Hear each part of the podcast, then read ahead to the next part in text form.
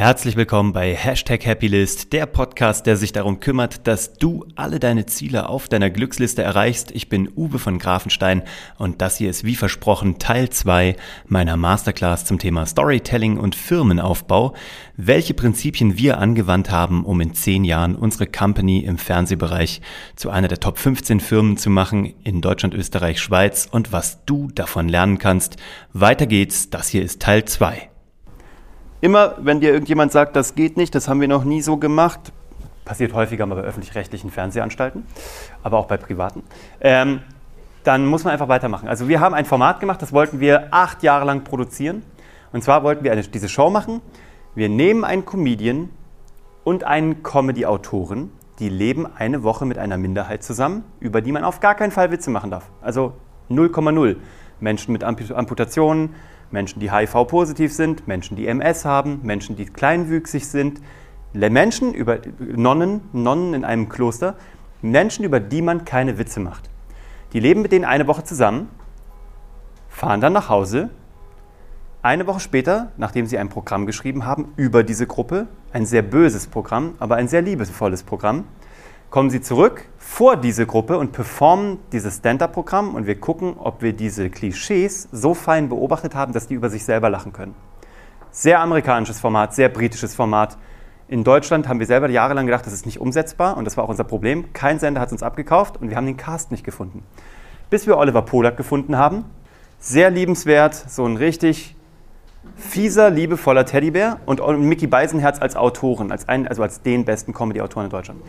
Dann haben wir es angeboten beim WDR. Der WDR hat gesagt, das können wir auf gar keinen Fall machen. Also auf überhaupt keinen Fall. Wir sind öffentlich-rechtlich und so und deswegen müssen wir es mal ausprobieren.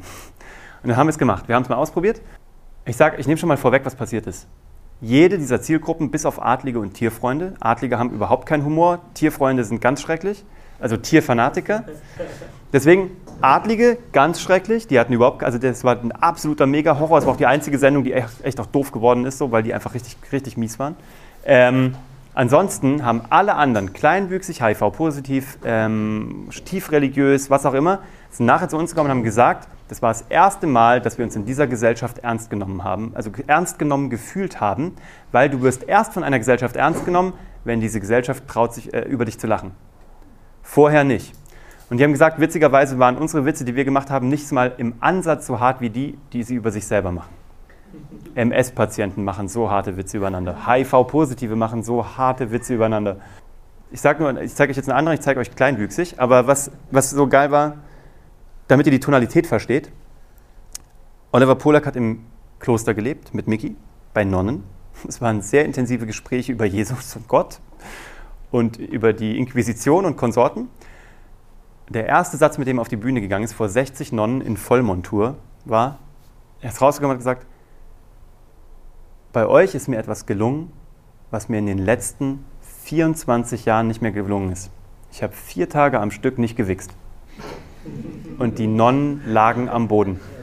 Die Nonnen sind nicht mehr klargekommen. die sind seitdem auch da eingeladen wieder. Und das war unfassbar. Es war liebevoll. Es war hart, aber es war sehr liebevoll. Und das ist, ihr merkt, das zieht sich ein bisschen durch unsere Produktion durch, weil es aber auch irgendwie alles andere ist so in Watte gepackt und so Pseudo-PC. Alle wollen so political correct sein, aber die wollen nicht political correct angegangen werden.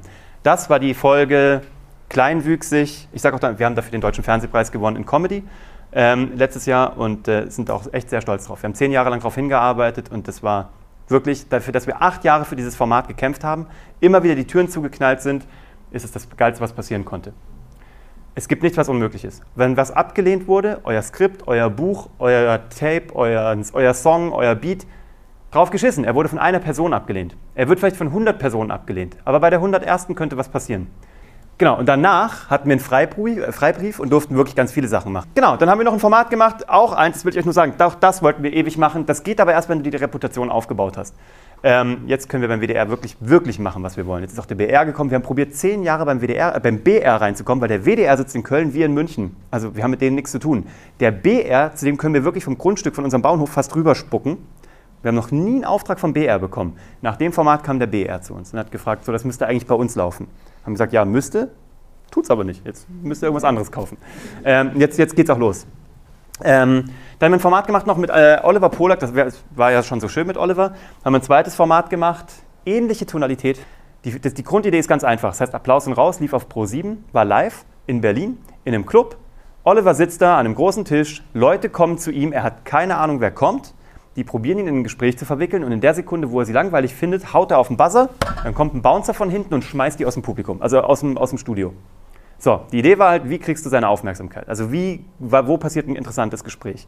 War total verrissen, also alle fanden es irgendwie entweder krass oder geil oder menschenverachtend oder gut oder es war total up and down, also Social Media mäßig, wir sind mit jeder Sendung auf Twitter getrennt, auf Platz 1. Ähm, hat super viel angestoßen, super viel interessanter auch FAZ, Spiegel, alle haben super drüber geschrieben, hat auch den Deutschen Grimme-Preis gewonnen. Wir wollten immer, wir haben ihn damit gewonnen, das wäre das Letzte, wo wir gedacht hätten, dass wir ihn mitgewinnen. Aber es hat eine soziale Debatte halt ausgerufen.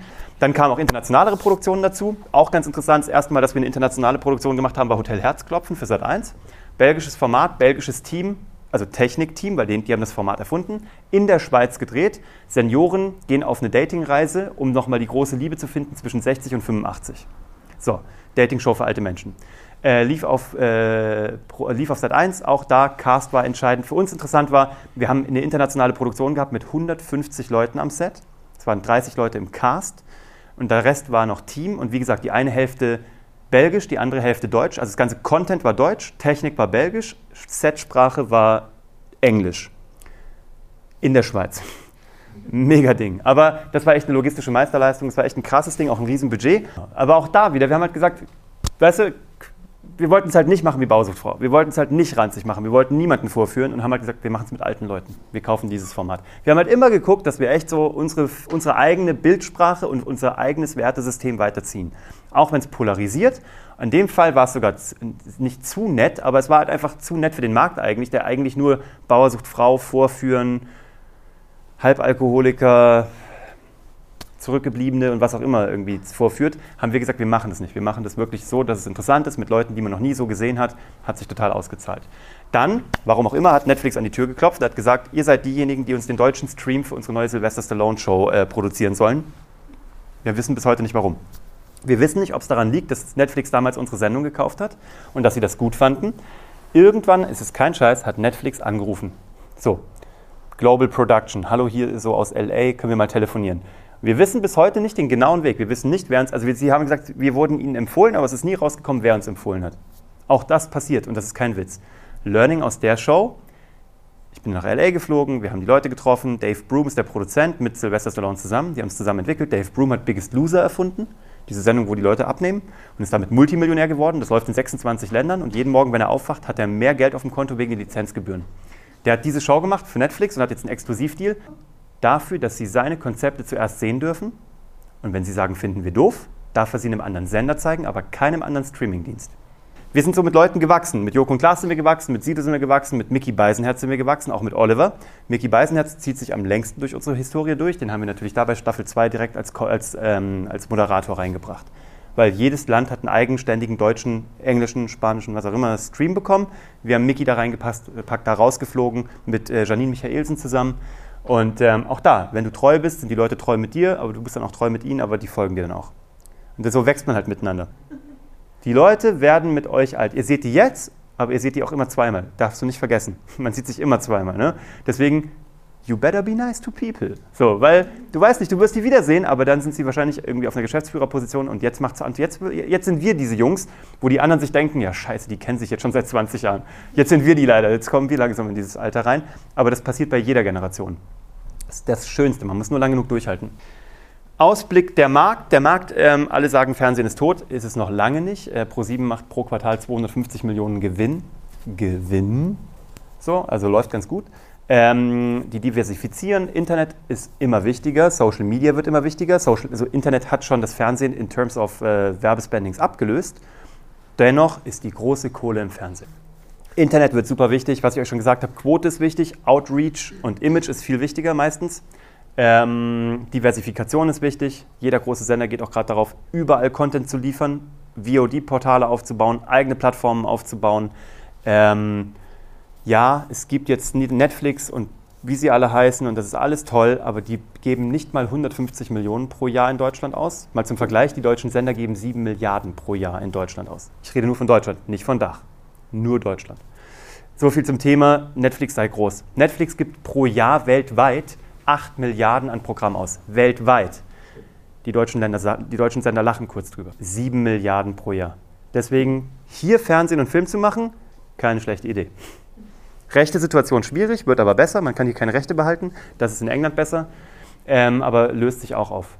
Also genau, nur um das mal in Relation zu setzen. Aber geil, neue Player am Markt. Amazon, TNT, wie sie alle heißen, Sky gibt eigene Sachen in Auftrag.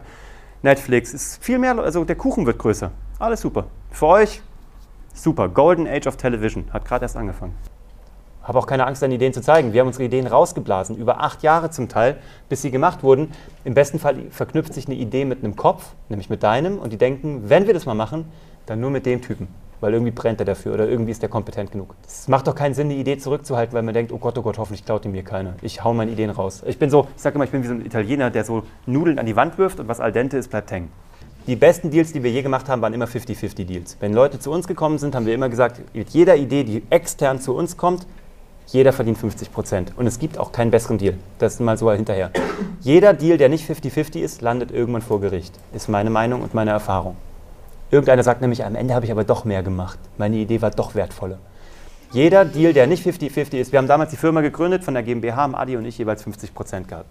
Der Anwalt hat gesagt, ich würde das nicht machen. Wenn ihr irgendwann in eine Streitesituation kommt, habt ihr einen Putt und die Firma ist bewegungsunfähig. Einer von euch sollte 51 nehmen und der andere 49. Adi und ich haben uns angeguckt und uns war klar, nie im Leben. Wenn einer 51 hat, hat er die Mehrheit. Ist nicht richtig, wenn du die Firma zusammenführst. Es mag zwar juristisch Sinn machen, 49, 51, aber juristisch hat nichts mit Menschen zu tun. Wir haben immer gesagt, unsere Firma basiert auf Menschen, auf Familie, auf Friendship. Ich sage immer, Adi ist so mein Brother from another mother und dann ist es halt so. Dann müssen wir uns halt irgendwann mal streiten. Ist auch nie passiert. Was auch der Trick ist, was ich euch sagen kann, wenn ich das noch mitgeben kann oder darf, ähm, nicht alles perfekt ausgestalten. Wasserkannenprinzip. Viele Ideen überall anbringen, gucken, also wie ein Bauer. Du gehst durch die, durchs Feld, du ziehst da so eine Furche, du schmeißt deine Samen rein, du machst es wieder zu, du gießt Wasser drauf, du düngst das Ding, du gießt das Ding, du düngst das Ding, du gießt das Ding, du düngst das Ding. Du weißt nicht, welches davon aufgeht, aber da, wo so eine kleine grüne Spitze rauskommt, da gehst du hin. Da passt du auf, dass die Amseln oder die, keine Ahnung, wer frisst Samen, Raben, keine Ahnung, da passt du auf, dass die nicht hingehen. Du gießt das Ding weiter und darauf gehst du nicht verfallen auf dieses Ding von, ich habe ein großes Baby und das will ich durchziehen. Ganz oft reiten Leute dann ein totes Pferd Mach nicht ein großes Buch oder mach ein großes Buch, wenn du denkst, das ist das beste Buch, was hier geschrieben wurde. Ansonsten mach viele Ideen. Mach viele Beats. Keine Ahnung. Mach viele Dinge. Du machst eh viel. Du machst irgendwie auch noch äh, Veranstaltungen. Mach viele Sachen. Irgendeins zuckt. Weißt du jetzt aber nicht. Kannst du auch gar nicht wissen. Auch da, Numbers Game. Hau raus. Also wirklich, das ist so, ich komme aus dem Kampfsport, da war ich so ganz lange ganz aktiv. Da sagt man auch, wenn zwei exakt gleich stark sind und die gleiche Technik haben, gewinnt, gewinnt der Aktivere. Mal angenommen, da werden zwei, die haben genau den gleichen Körper und die sind genau auf dem gleichen Kampfsport-Level von ihrem Wissen. Es gewinnt immer der Aktivere. Immer der, der ein bisschen mehr Energie reingibt. Das hier ist genau das Gleiche. Hau raus, auch wenn es nicht perfekt ist. Irgendeiner wird schon finden, irgendeiner wird drauf zucken. Wir kommen zum Ende. Was zählt in der Branche oder überhaupt im Business oder im Leben ist folgendes: Spaß und Motivation. Wenn du auf irgendwas keinen Bock hast, mach's lieber nicht, such dir was anderes. Wenn du auf ein Projekt keinen Bock, hast, mach's nicht. Wir haben nie was gemacht, wo wir gesagt haben, das machen wir jetzt für Geld. Wir haben echt aber auch vielleicht Glück gehabt, keine Ahnung, vielleicht aber auch zur richtigen Zeit am richtigen Ort. Vielleicht haben wir aber auch genau deshalb verkauft und genau, also die Projekte verkauft und sind dahin gekommen, wo wir hingekommen sind. Wir haben keine Kompromisse gemacht, nie. Spaß und Motivation mit Leuten, die wir mögen. Handwerk. Talent ist Bullshit. Vergiss Talent. Schön, wenn du es hast, Talent ist wertlos. Warum die Amis so viel besser sind in Erzählprodukten? Weil sie das Ganze als Handwerk betrachten. Da sitzen bei einem Film, bei einer Sendung, bei einer Produktion, in einem Musikding, was auch immer, zwölf Menschen in einem Writers Room. Ein Comedy Coach, ein Timing Coach, ein Dialog Coach, ein Head Autor, sechs String Autoren, was auch immer. Ein Typ macht die Drums, ein Typ macht die Kicks, ein Typ macht die, was auch immer. Einer macht Vocals. Teamarbeit, Handwerk. Jeder bringt das Beste rein, was er kann. In Deutschland Autorenfilmerland ich bin ein Freund davon, wenn sich die besten Ideen durchsetzen und nicht die Leute, die irgendwie äh, am längsten ihre Seilschaften aufgebaut haben. Talent hilft. Also von daher, wenn du es hast, freu dich, aber gut wird es immer erst, wenn Handwerk und Talent sich umarmen. Die größere Grundlage ist Talent, äh, Handwerk. Lernen durch Machen. Das ist das Einzige, was wir machen. Mach einen Film. Ich hatte mal einen Filmlehrer, der hat damals, das war so ein Typ, der hat so ganz Hollywood gecoacht, wirklich, der so, keine Ahnung, wie der hieß. Der hat gesagt, mach einen Film für 100 Euro, wenn der funktioniert hat, mach einen für 1000. Wenn der funktioniert, dann mach einen für 10.000. Wenn der funktioniert, dann mach einen für 100.000. Wenn der funktioniert, dann mach einen für eine Million. Und dann wird dir irgendwann auch mal einer ein Budget von 10, 100, was auch immer Millionen geben. Aber mach deine Filme, fall auf die Fresse, nur gesagt, wenn du den einen gemacht hast, der gut ist, verbrennen alle anderen. Ja, mach halt. Mach, mach, mach. Konzentriert euch nicht auf diesen einen großen Abschlussfilm.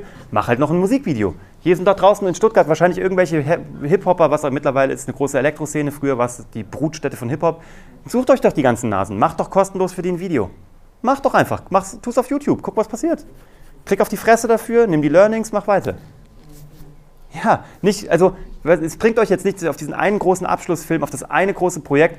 Beats kannst du nachts produzieren, könntest du auch in der Straßenbahn erstmal produzieren, kannst du dreckig vorproduzieren. Einen Film kann man auch so irgendwie, einen Werbespot, sucht euch doch irgendwie in den Laden und macht, sagt, ich mache euch einen kostenlosen Werbespot fürs Internet. Die werden euch die Füße küssen und ihr werdet lernen, lernen, lernen.